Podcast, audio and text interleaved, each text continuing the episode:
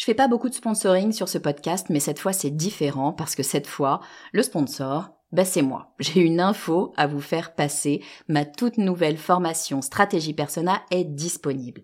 Stratégie Persona, c'est la solution pour toutes les personnes qui ont du mal à trouver des clients. Toutes les personnes qui ont du mal à définir qui sera leur prochain client. Toutes les personnes qui ont du mal à trouver les mots justes pour parler à leurs clients. Parce que oui, vous savez que mettre vos clients au cœur de votre stratégie, ben c'est ce qui va vraiment faire décoller votre marque, sauf que c'est pas si simple que ça. Alors j'ai créé tout simplement la formation la plus complète du marché sur le persona. Et je vous fais une promesse, si vous la suivez et si vous l'appliquez, dans une semaine, vous saurez exactement qui est votre client idéal et ce qu'il faut lui dire pour qu'il achète. Stratégie personnelle est disponible sur mon site le podcast du marketing.com slash stratégie persona. Vous écoutez le podcast du marketing, épisode 181.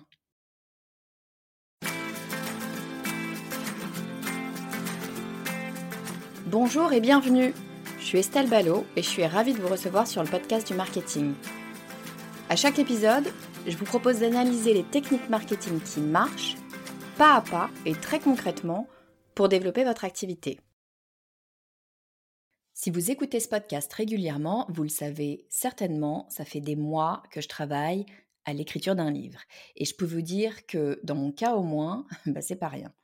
Je me lance sur un sujet, je le modifie, j'hésite, je change d'avis, je finis par prendre une décision et me lancer dans la rédaction du sommaire, je le modifie, j'hésite, je recommence tout depuis le début, une fois, puis deux, puis Bref, ça fait une bonne année que je suis dessus. Je finirai par en venir à bout, mais j'en suis encore loin. C'est un immense travail.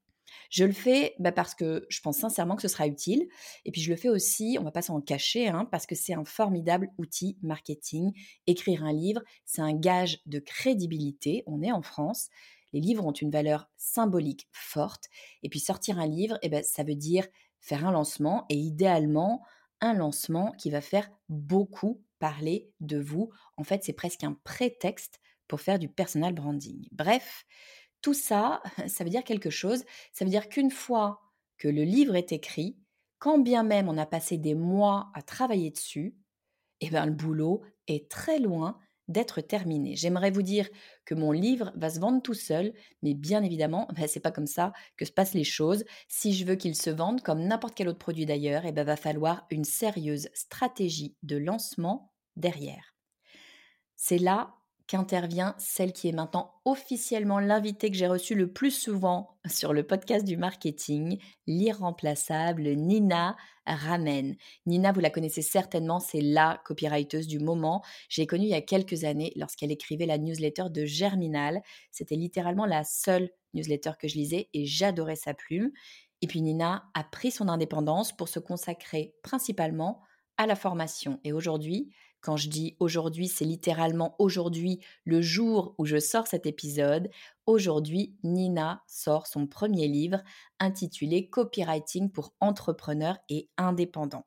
Alors, j'ai pas invité Nina pour faire la pub de son livre, elle n'a pas besoin de moi pour ça. Je l'ai invitée pour qu'elle nous parle de sa stratégie de lancement parce que, un, Connaissant Nina, elle a prévu un programme aux petits oignons. Deux, ça m'intéresse directement pour m'en inspirer quand mon livre à moi, il sera terminé. Et trois, je suis persuadée que les stratégies qu'elle utilise sont transposables sur plein d'autres marchés. Alors c'est parti, je vous propose d'accueillir tout de suite Nina Ramen.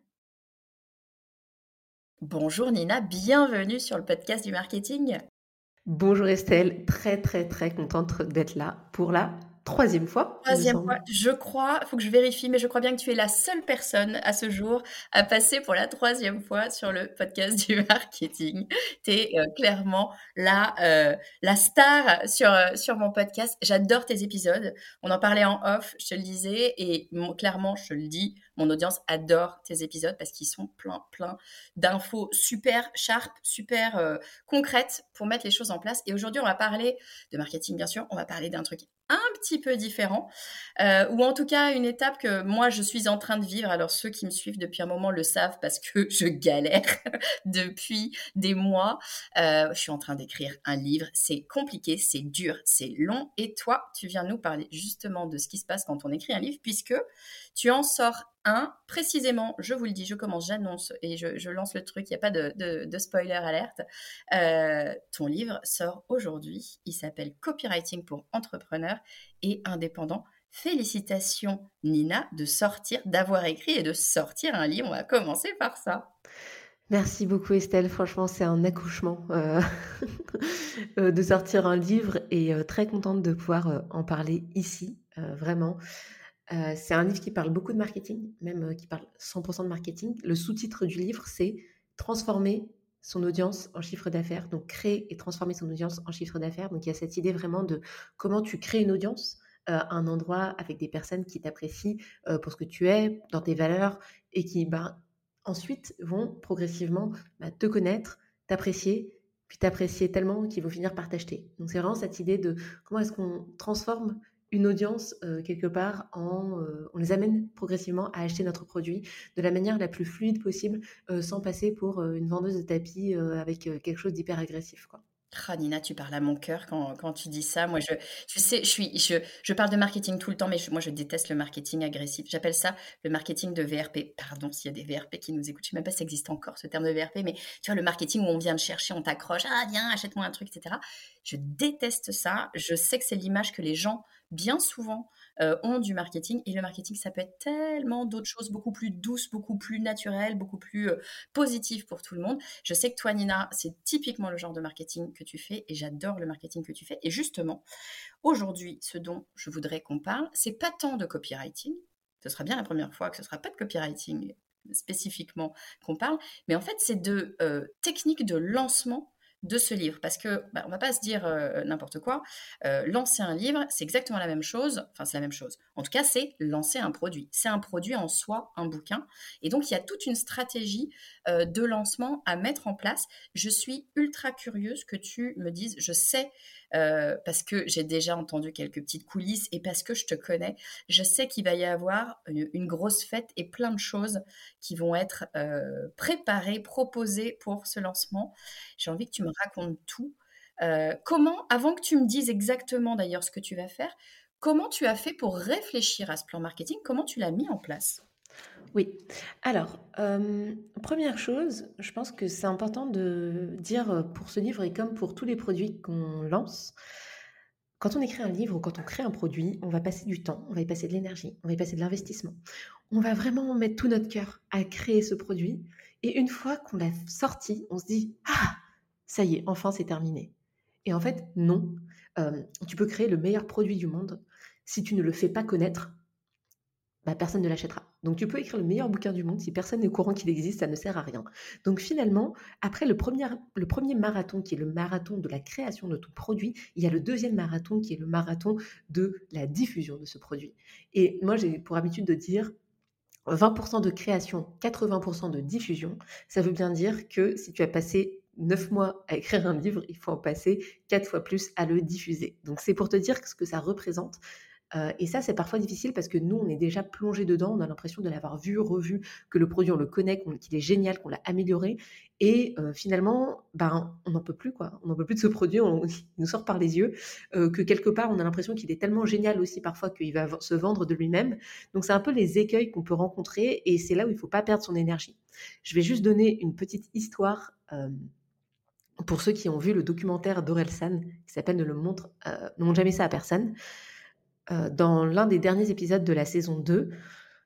Euh, la saison 2 retrace euh, l'écriture du dernier album d'Orelsan et vraiment pendant cinq épisodes, il se passe plein de trucs. Il perd les notes de son téléphone, l'enregistrement ne fonctionne pas, le micro n'est pas le bon. Bref, il y a plein de péripéties qui l'empêchent de, créer finalement cet album. Et c'est le quatrième ou cinquième épisode. Enfin, à midi, ils arrivent à envoyer les bandes et c'est bon, ils ont réussi. Et là, ben, en fait, il y a une autre étape qui dit bon, bah voilà, maintenant, il n'y a plus qu'à diffuser et à faire le marketing. Et donc, il part en tournée, parce que la tournée n'est jamais qu'un outil promotionnel d'un album. La tournée, la tournée c'est un peu la partie non scalable, c'est-à-dire euh, quelque chose où on ne peut pas ben, avoir, euh, on est obligé de faire venir des gens et que ben, on est obligé de, louer une salle, etc. Ça fait des frais supplémentaires euh, pour faire la promotion d'un produit scalable qui est un, un, CD qui peut être racheté et réacheté sans qu'on y mette de l'énergie supplémentaire.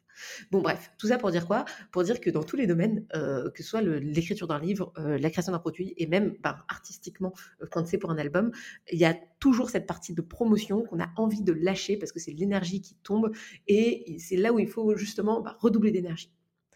Ceci étant dit, je reviens à ta question qui est qu'est-ce que tu as mis en place? Donc ça, c'est un peu l'état d'esprit dans lequel j'étais quand j'ai commencé à penser le lancement de mon livre.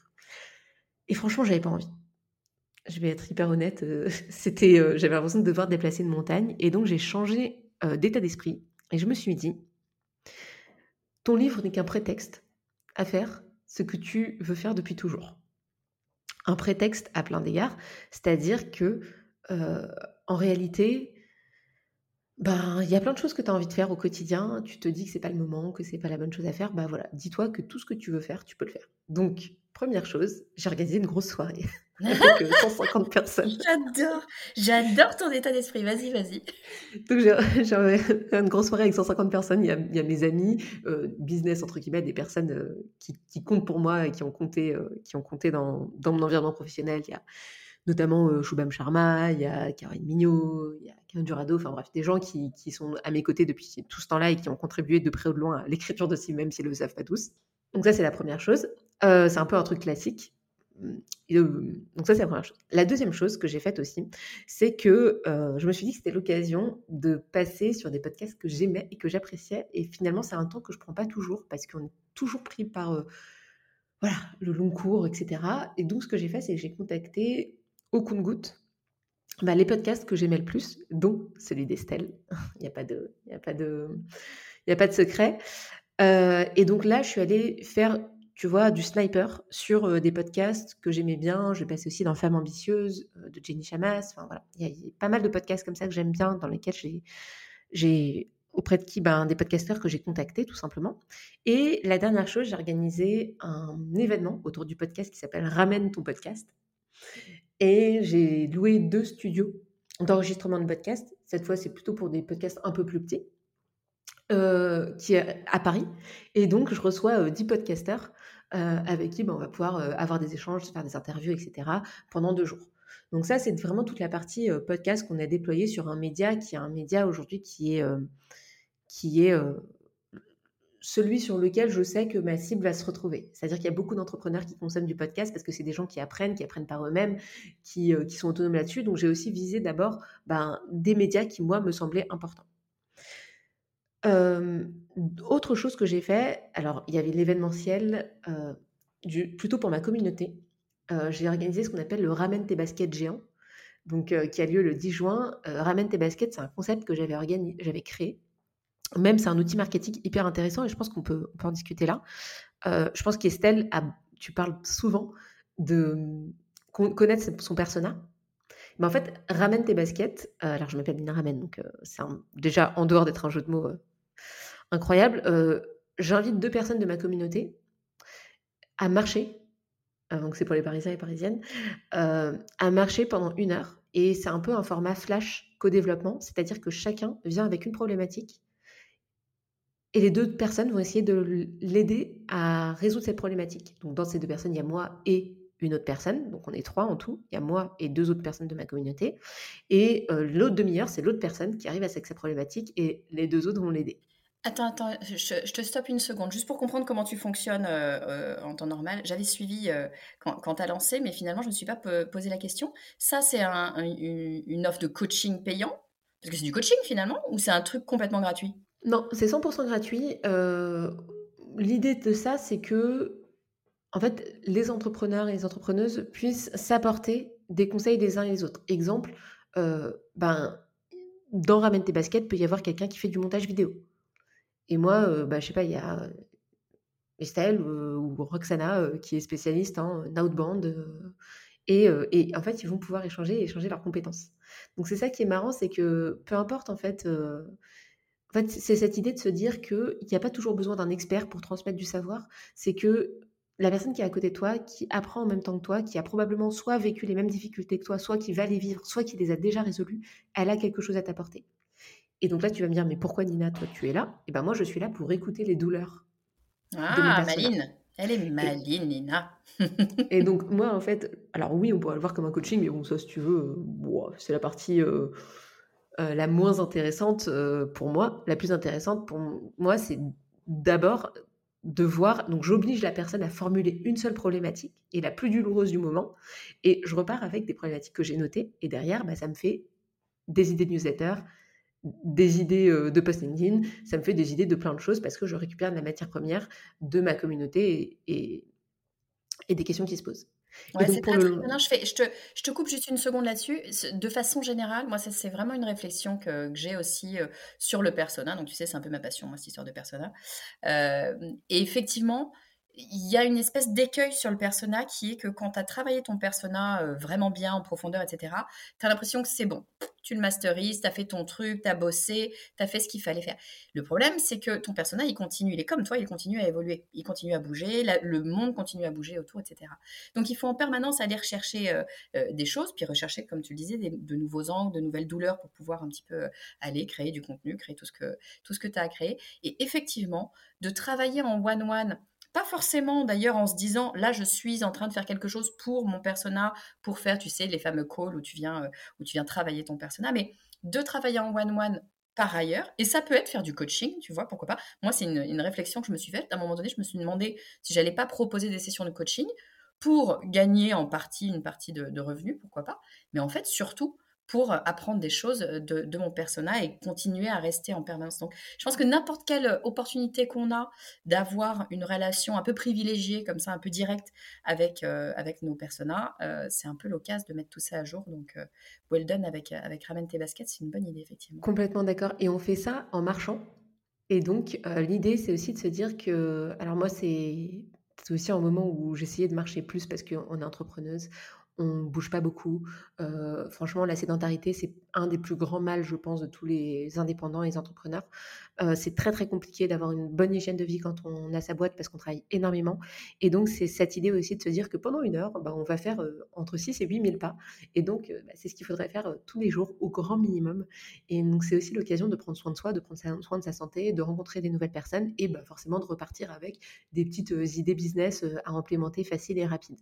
Donc, tu as la santé, du sport, du réseau et des compétences et des connaissances. J'adore, mais du coup, je comprends pas ce que ça vient faire avec ton livre, ton histoire de Ramène tes baskets. Voilà. Et donc, ce que j'aimerais faire, ce que je vais faire, c'est que je vais organiser Ramène tes baskets géant.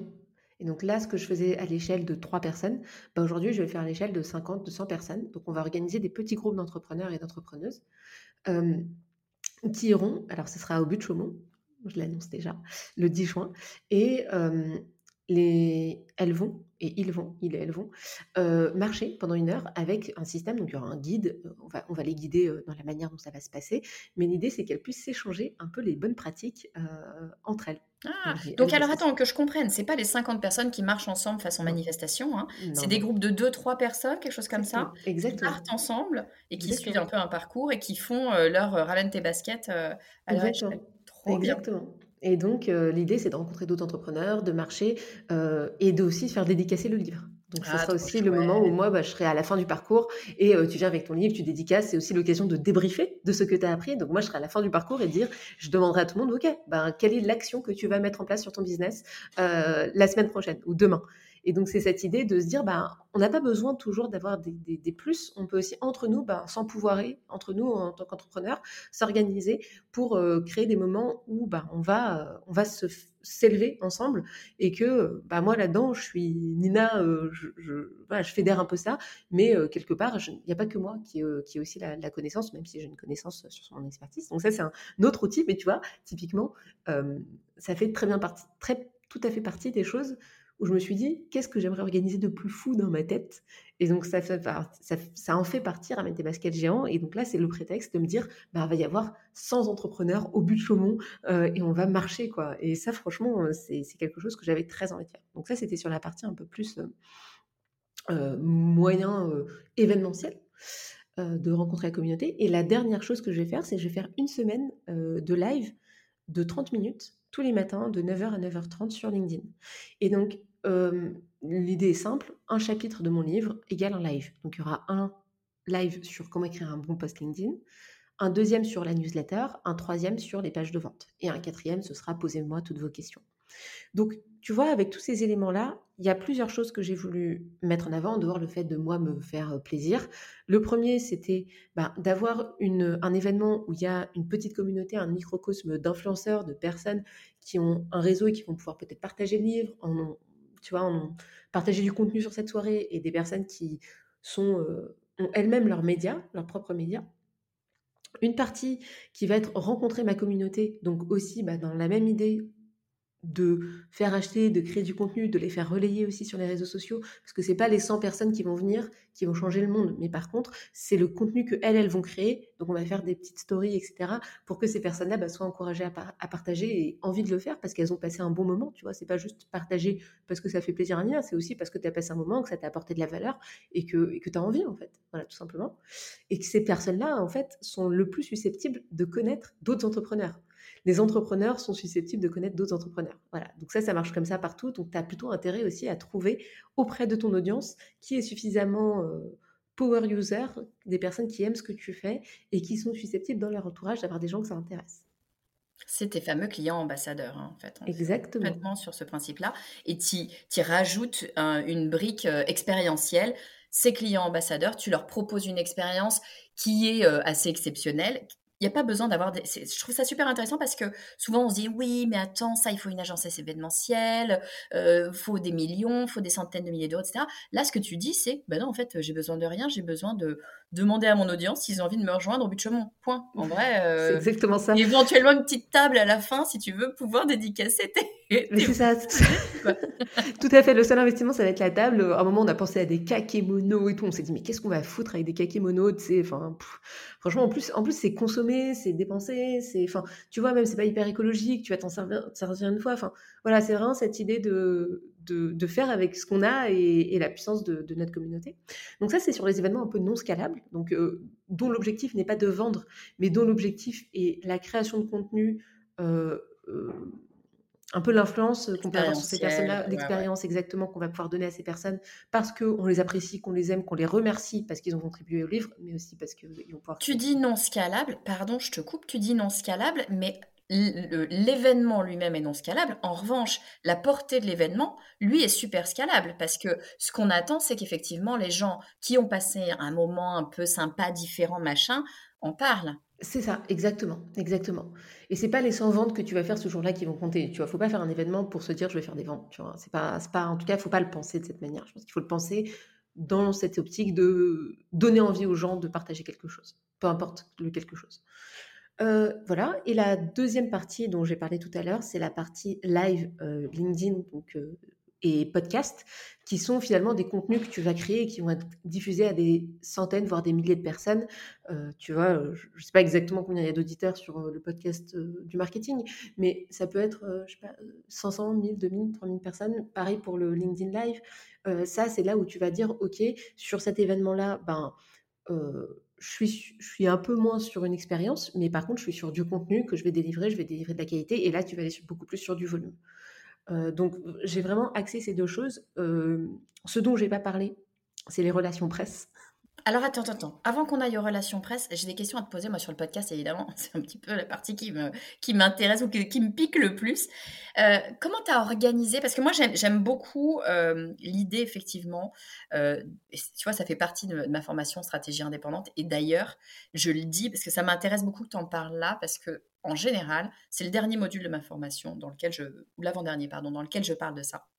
Du fait d'aller passer, de se faire inviter sur les médias des autres. Sur d'autres médias. Et que les médias, il n'y a pas que TF1, M6 et, Le Quotidien euh, qui peuvent te, donner de la visibilité. Il y a plein de médias, dont les podcasts. Ça peut être les chaînes YouTube, ça peut être des lives euh, Instagram invités par l'Instagram de quelqu'un d'autre. Il y a plein, plein de, façons de le faire. Euh, et je trouve c'est vachement intéressant. Et la plupart des gens, en tout cas la plupart des gens qui participent à Stratégie Indépendante me disent non mais j'adore. Mais enfin bon là, c'est pas pour moi, tu vois, je suis pas encore assez aguerrie. c'est trop aller passer, etc. Euh, dans un média, je pense que c'est le mot média qui fait peur. Il faut, tu vas me dire si tu es d'accord avec moi, même si je, connais déjà ta réponse, mais il faut arrêter de se dire que c'est que si on est euh, une star, qu'on peut passer sur un média. Il faut arrêter d'avoir peur du mot média en se disant oh, média c'est TF1. Tu es d'accord avec moi que au contraire, il faut y aller. On a tous et toutes des expertises, des choses à dire, des choses différentes à dire ou à dire différemment. Et au contraire, il faut y aller, il faut foncer, non? Tu es d'accord? Ouais, euh, totalement d'accord avec toi, faut foncer. Et deuxièmement, si la personne en face de toi, elle sait que tu as de la valeur à apporter et que tu vas intéresser son audience, eh ben, elle va, elle va te dire OK et elle va t'inviter. Et ton enjeu à toi, quand tu contactes un podcasteur, une podcasteuse, c'est de lui montrer en quoi euh, ce que tu as à dire va l'intéresser elle ou intéresser son audience exemple, ben, toutes les alors la première fois, on a parlé de newsletters, je ne sais plus, je crois que c'est toi qui m'avais contacté, mais la deuxième fois, c'était l'inverse. C'était: «OK, Estelle, là, j'ai 10 tips de copywriting, ils sont hyper cool, hyper actionnables, viens, tu m'invites» et en fait, Estelle, elle m'a dit: «Ben, OK, parce que ça va intéresser mon audience». Aujourd'hui, je crois que c'est un des épisodes les plus épisodes les plus écoutés le du podcast. Plus, le plus écouté du podcast du marketing. Voilà et donc c'est un win-win parce que, c'est pas Nina, qui est tellement génial qui passe dans l'épisode d'Estelle. Non, c'est qu'est-ce que tu as à raconter qui va te dépasser et qui va apporter de la valeur à l'audience d'Estelle? Exactement. Il faut comprendre un truc, je le dis pour les gens notamment qui pitchent bah, mon podcast, mais les podcasts des autres ou des blogs ou autres, hein, on s'en fiche, c'est que les gens qui créent, et ça marche aussi d'ailleurs quand tu, quand tu pitches un gros média institutionnel, genre, je sais pas, Le Monde, genre ça,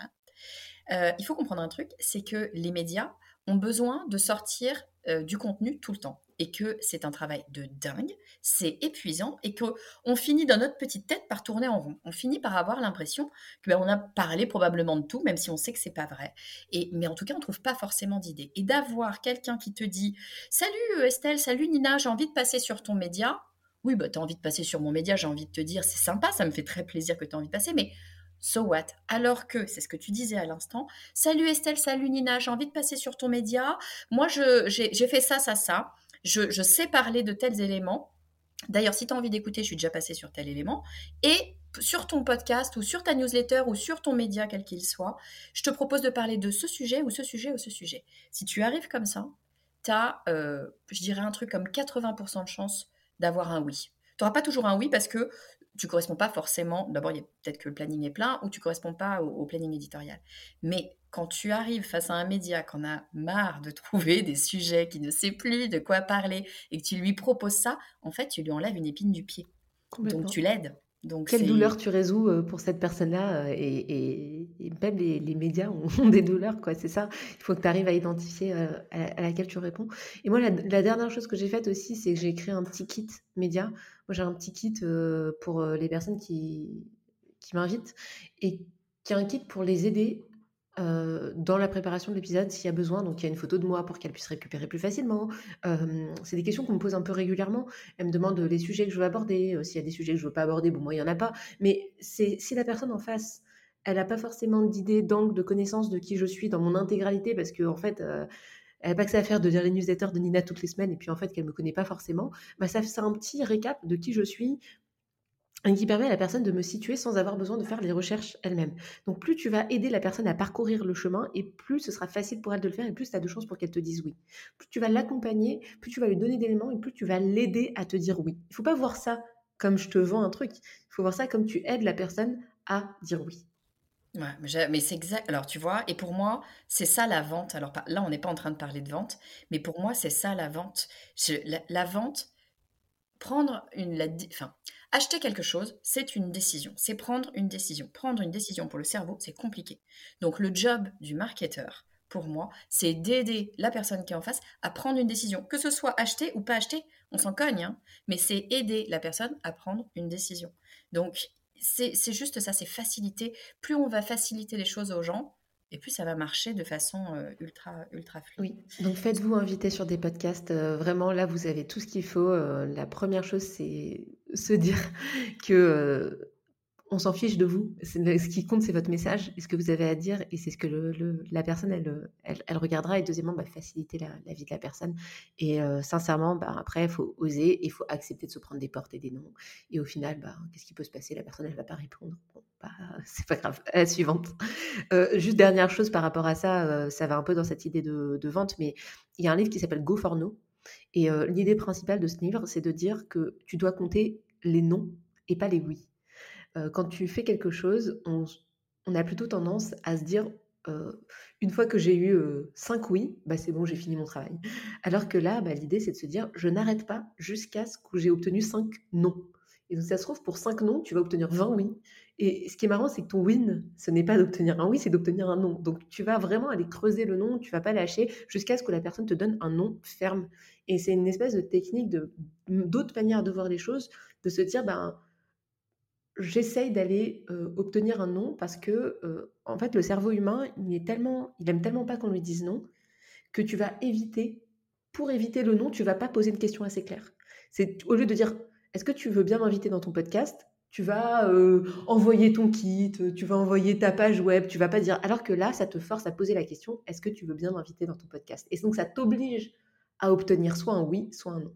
C'est génial. Et en plus de ça, je trouve que c'est une super euh, façon de, d'un point de vue purement mindset, de positionner les choses. C'est ce, c'est ce que tu dis. Ton win, c'est le non. Donc d'un coup, tu plus sur un échec. Parce qu'on va se dire les choses, quand on se prend un non, on a tous l'impression d'être, pardon, mais d'être une merde. On se dit, je suis naze, je fais que c'est naze ce que je fais, etc. Alors que bon, non, c'est juste que tu as dit non. Voilà, point. Il n'y a, pas, a pas à chercher euh, euh, plus loin que ça nécessairement.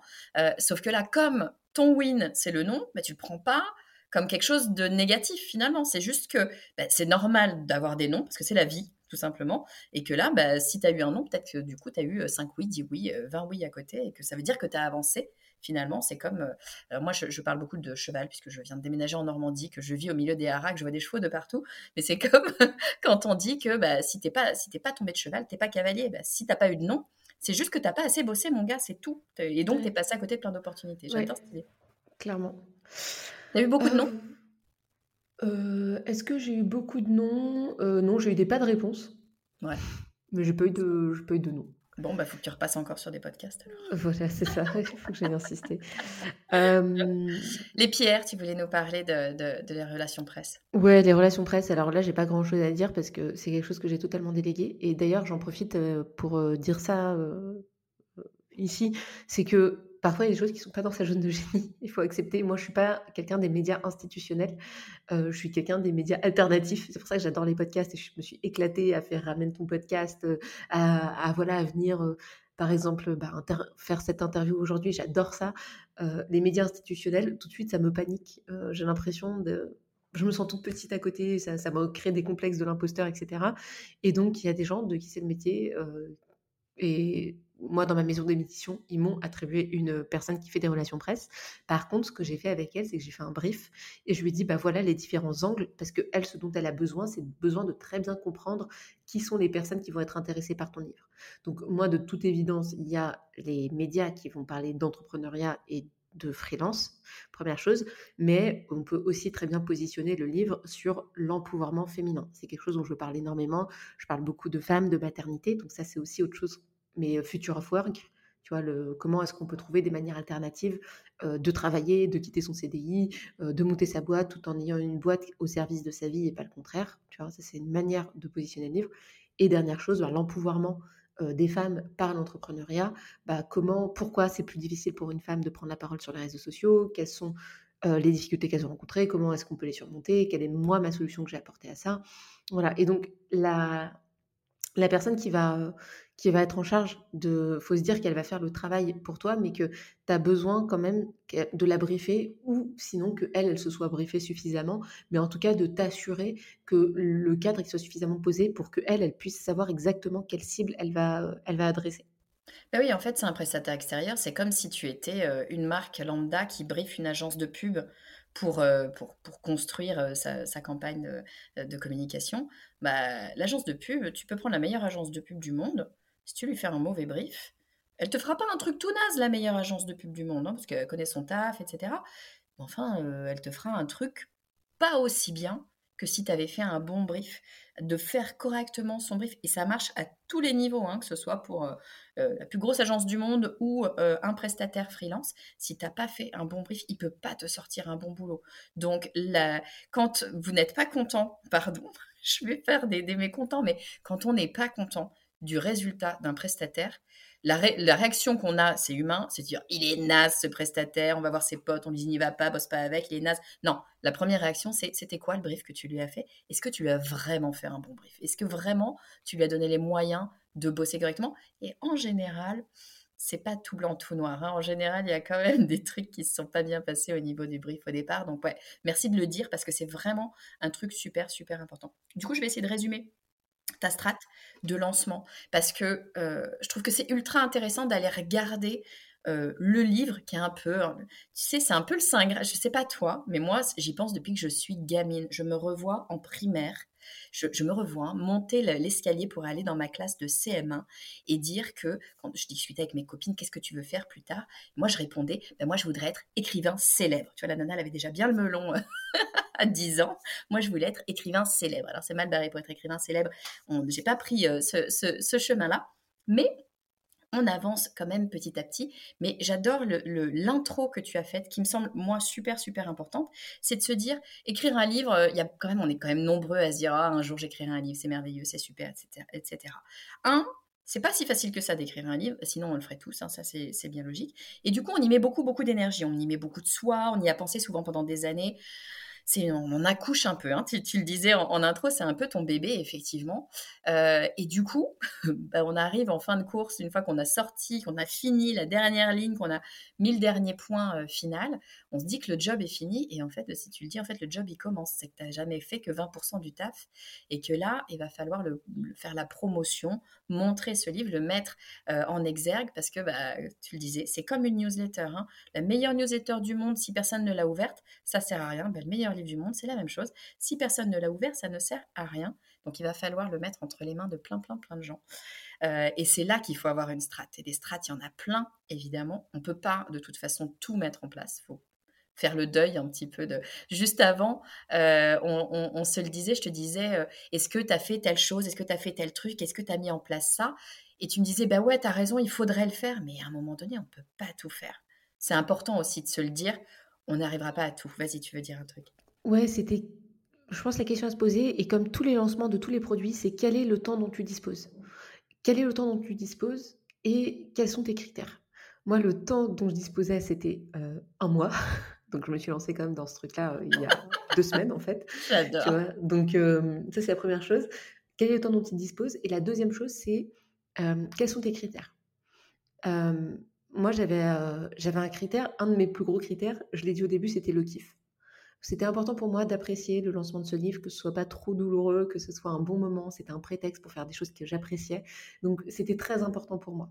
Est-ce que faire la landing page pour un livre, donc est-ce que faire une page de vente pour un livre rentrait dans ce critère-là moyennement? Donc, moi, j'ai arbitré entre mon critère de plaisir, mon critère, mon critère d'impact et mon critère de temps.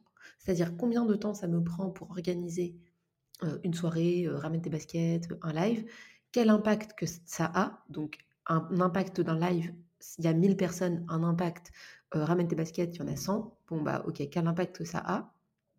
Donc là, tu peux évaluer. Et quel est ton degré de kiff? Oui, ramène tes baskets, ça a moins d'impact euh, et ça prend beaucoup de temps. Mais par contre, mon degré de kiff là-dessus, il est très élevé et ça fait très longtemps que je veux faire ça. Donc, il y a, pour moi, c'est ces trois arbitrages-là qu'il faut, euh, faut avoir en tête. Et donc, probablement que si j'avais fait, euh, tu vois, une page, euh, une page de vente sur mon, sur mon livre, bah, probablement que ça m'aurait permis d'avoir plus d'impact, tu vois. Mais le temps et le kiff n'y étaient pas, donc je me suis dit, ok, c'est pas grave, je le priorise pas. Le tout, c'est, je pense, d'y avoir pensé et de l'avoir évalué. Est-ce que je fais ce choix en conscience et est-ce que je ne surestime pas le temps dont je dispose et accepter que tu peux pas tout faire? Accepter vraiment qu'il y a certaines choses que tu as laissées de côté et que c'est OK par rapport à ça. Beh, c'est aussi la beauté du marketing, c'est que et du marketing digital peut-être encore plus, c'est qu'il y a tellement de strates. Moi, c'est ce que je dis tout le temps, hein, je dis, heu, des des stratégies, il y en a, mais il y en a tout le temps et il y en a tout le temps des nouvelles. Donc tu ne pourras jamais tout mettre en place et Ouais, c'est un peu j'aurais pu faire de la pub, tu vois? Par exemple, la pub, exactement, bah, ouais, mais et pourtant, tu vois, la pub, c'est un peu le premier truc qui vient à l'esprit quand on se dit: «Tiens, heu, je vais faire du marketing». Bah, oui, bah, commence par ba balancer une pub et ce sera fait. Mais, heu, il y a un moment donné, on ne pourra pas tout faire et quand bien même on serait une grosse entreprise avec, des millions et des millions de budget, heu, marketing, tu ne pourras pas tout faire parce qu'il y a en permanence des stratégies nouvelles qui vont arriver et je vois c'est une frustration, moi, que je vois très, très souvent de gens qui se disent: «Il faut que je fasse tout. Pour que ça marche, il faut que je fasse tout» et du coup, on commence plein 1000 trucs et puis on ne les fait bien jamais et on les finit jamais, bien souvent. Donc moi, j'aime beaucoup ton idée de se dire: «Bon, attends, déjà, je vais regarder je vais regarder ces 3 critères» et j'aime beaucoup que tu mettes ces 3 critères parce que je vois pas souvent ces 3 là. Le critère, heu, impact, ça, c'est un critère qu'on voit assez souvent. J'ai des objectifs, impact, OK, très bien. Je vais regarder si ce que je décide de faire et bah, ça sert mon objectif. Ça, OK, très bien. Là-dessus, tu rajoutes un 2e critère qui me parle beaucoup, beaucoup en ce moment parce que moi, en ce moment, j'ai pas envie de bosser. J'ai une espèce de tu sais, tu as des moments de plus et de moins d'énergie. Non, Moi, mais OK, c'est la Normandie, on sait, c'est la Normandie, les vaches, tout ça, heu J'ai une piscine et je l'ai et tu vois, j'ai emménagé en novembre, donc je la regarde, mais j'ai pas pu mettre le pied dedans. Donc elle ne me donne pas vraiment envie de bosser. Il fait super beau aujourd'hui en plus. Donc bref, je suis à un moment, heu, down, mais tellement down que je suis en train de réorganiser un peu, tu vois, ma façon de faire. J'en parlais dans ma newsletter, parce que je raconte ma vie, moi, dans ma newsletter, grâce à toi, Nina. Sachez-le, hein, ceux qui écoutent ma newsletter, il y a une partie où je raconte ma vie que je ne raconte pas sur les réseaux sociaux parce que j'en ai pas envie, mais je la raconte dans ma newsletter parce que c'est chez moi, je fais bien ce que je veux et c'est de la faute de Nina parce qu'un jour, elle m'a dit: «Raconte ta vie, parle normalement, parle comme si tu étais une vraie personne parce qu'en vrai, tu es une vraie personne» et donc et bah, voilà, bah, ma newsletter, heu, si si vous n'aimez pas que je raconte ma vie, c'est Nina qu'il faut aller la voir.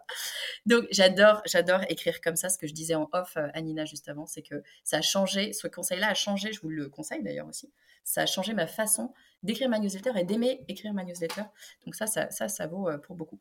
Je reviens à ce que je disais. Tu nous dis avoir de l'impact, avoir du temps, en fonction du temps que tu as. C'est pour ça que je racontais ma vie là tout de suite en disant que, bah, j'ai pas envie de bosser. Moi, je suis en train de faire un focus très important sur quel est le temps que je souhaite, heu, allouer à mon travail. Heu, sachant que je vais pas être efficace tout le temps sur ce moment-là parce que je suis un être humain et qu'il y a des moments où je procrastine, enfin comme tout le monde. Mais quel est le temps que je vais pouvoir allouer? Parce que souvent on oublie de se dire ça et on se dit: «Attends, je vais faire ça, ça, ça, ça, ça» et moi j'entends plein de gens qui font des lancements, qui mettent toute leur énergie et qui explosent en vol, d'un point de vue énergie, parce qu'ils se disent, heu et vraiment et des gens aguerris ou des gens qui débutent, hein, c'est vraiment pour tout le monde, je pense, heu, un peu pareil. On se dit: «Non mais attends, j'ai monté un truc super carré dans ma tête, je vais faire ça, ça, ça, je fais tout bien, heu, by the rules» comme disent les les Anglais, tu vois? C'est vraiment je fais la bonne élève, je fais tout ce qu'il faut faire et j'explose en en vol parce que parce qu'à un moment donné, on n'est pas des robots, quoi, on peut pas tout faire. Donc d'avoir cette notion de temps en tête, moi je trouve que c'est un super, super conseil que tu nous donnes là, Nina, de se dire: «On va être honnête avec nous-mêmes et on va regarder qu'est-ce que moi, avec mon énergie, avec mon temps et mes contraintes», parce qu'on a tous des contraintes différentes, «comment est-ce que je peux faire?» et le 3e élément, là, tu me fais rêver, j'adore ça. Moi j'ai construit ma vie, pour les gens qui me connaissent perso, j'ai construit ma vie sur le plaisir. Ça paraît un peu, heu, je m'en foutiste quand je le dis comme ça, mais moi dans la vie, je veux kiffer, moi je veux être heureuse, donc si je n'aime pas un truc, bah, je m'en vais. Puis voilà, je je me je suis pas suis pas quelqu'un qui se bat ou quoi, je me bats pas, ça me plaît pas, je m'en vais, c'est pas grave. Heu, en revanche, si j'ai envie de faire un truc, je vais me donner les moyens de pouvoir le faire, tu vois? J'avais envie moi j'ai toujours fait du marketing, marketing c'est à Paris, hein, en France, heu, en gros.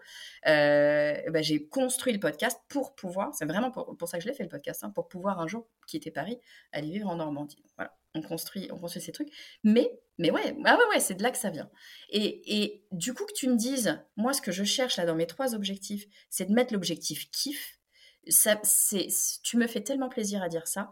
C'est, heu, quelque chose qu'on ne dit pas. Alors je sais pas si, heu, dans d'autres pays je sais pas si c'est un truc de culture française, heu, de un peu genre il faut souffrir et tout machin, ou si c'est un truc que le monde entier oublie, j'en sais rien, mais c'est tellement important. À un moment donné, tu as qu'une vie! Voilà. Et ça, c'est aussi permis et on n'en a pas parlé, il y a un sujet qu'on n'a pas abordé, c'est l'argent. Ah ouais? C'est marrant, ça sur un lancement, on n'a pas parlé d'argent. Comment ça, on n'a pas parlé d'argent? Voilà, donc on va parler d'argent juste Ah, rapidement. Ouais. Euh, il faut savoir que moi, je suis, euh, je suis un livre édité par une maison d'édition. Et euh, grosso modo, par vente de livres, je touche à peu près 2 euros. Donc, euh, je ne compte pas devenir millionnaire avec un livre pour la raison suivante, c'est que quand on parle d'entrepreneuriat, déjà, on s'adresse à une petite partie de la population, et quand on parle de copywriting, encore plus petite partie de la population. Donc, euh, contrairement à Harry Potter qui s'adresse à tout le monde entier, petit, grand, 7, 77 ans, homme, femme, français, pas français, tout le monde va pouvoir se reconnaître et prendre du plaisir à lire Harry Potter. Mon livre, j'ai conscience que tout le monde ne va pas prendre du plaisir à réfléchir à des stratégies marketing et de copywriting, tu vois.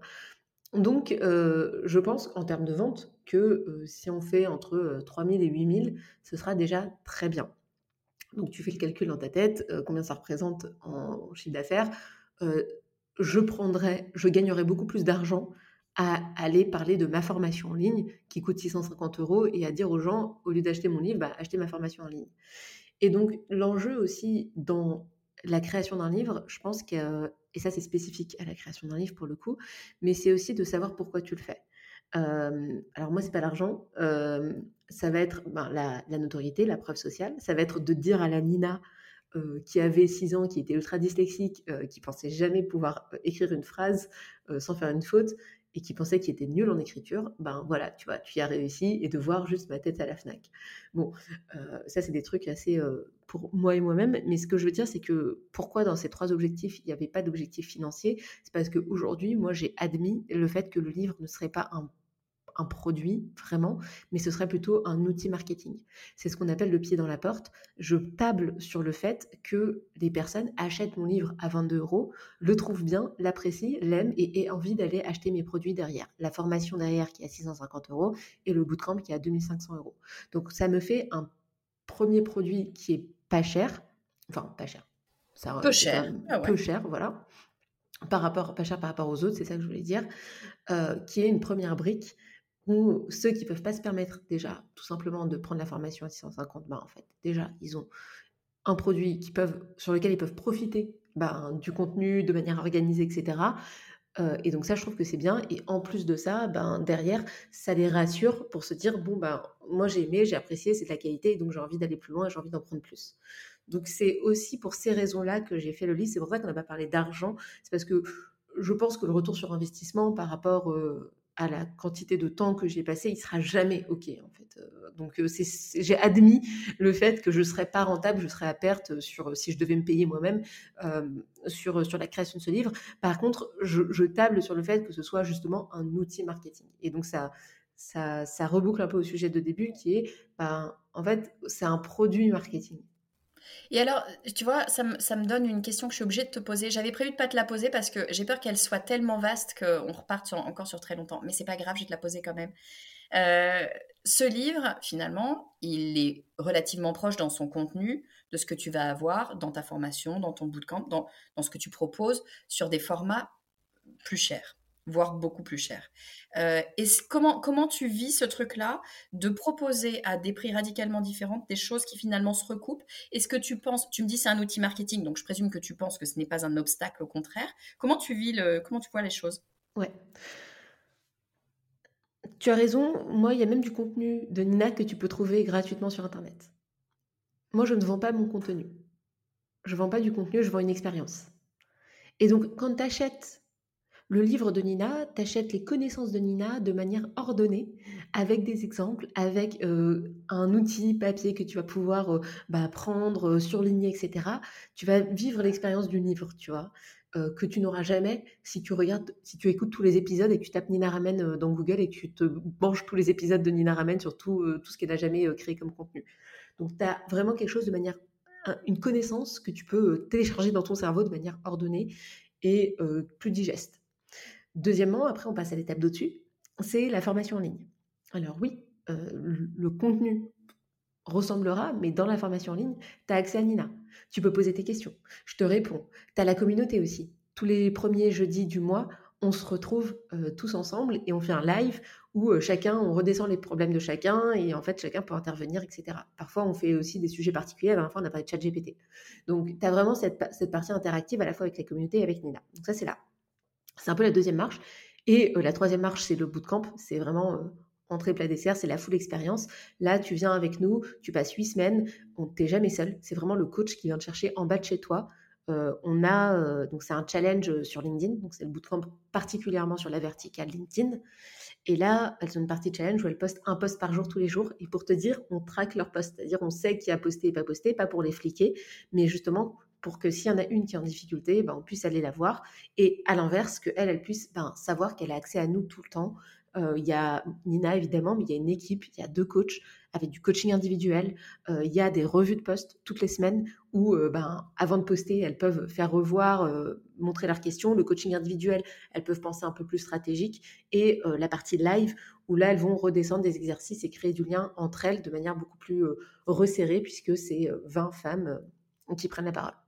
Donc, tu vois, en fait, c'est le même contenu, mais c'est trois expériences qui sont totalement différentes les unes des autres. Et donc, finalement, les clientes du... Tu peux... J'ai des clientes qui ont acheté tous mes produits. C'est-à-dire qu'elles ont acheté la formation en ligne, elles ont acheté le bootcamp, elles ont acheté même le séminaire que j'ai fait euh, une fois l'année dernière. Donc, je me dis que tout ça ne se parasite pas, que tu as des expériences, des choses qui sont différentes, que tu vas les apprendre de manière différente et qu'il y a des choses complémentaires que tu n'as pas dans certaines versions. Exemple, les coachings individuels, exemple, d'autres avis, exemple, la communauté. Et donc, c'est ça finalement que tu vends. Tu vends une expérience parce que si tu vendais du contenu, si je vendais du contenu, je ne ferais pas de chiffre d'affaires. Tout le contenu que je dis, dont je parle, j'ai des sources, j'ai des références, il a déjà été dit en fait quelque part. Donc, euh, ce que j'offre, moi, c'est vraiment une expérience et c'est ce qui fait que les personnes à la fin, elles se disent, OK, Nina, notamment dans le bootcamp, ça a transformé leur business. Elles me disent, OK, ça a eu de l'impact sur la prise de parole, sur mon copywriting, certes, mais ça, c'est limite un corollaire. Euh, truc. Ça m'a aidé à devenir une meilleure entrepreneuse, à faire du meilleur chiffre d'affaires, etc.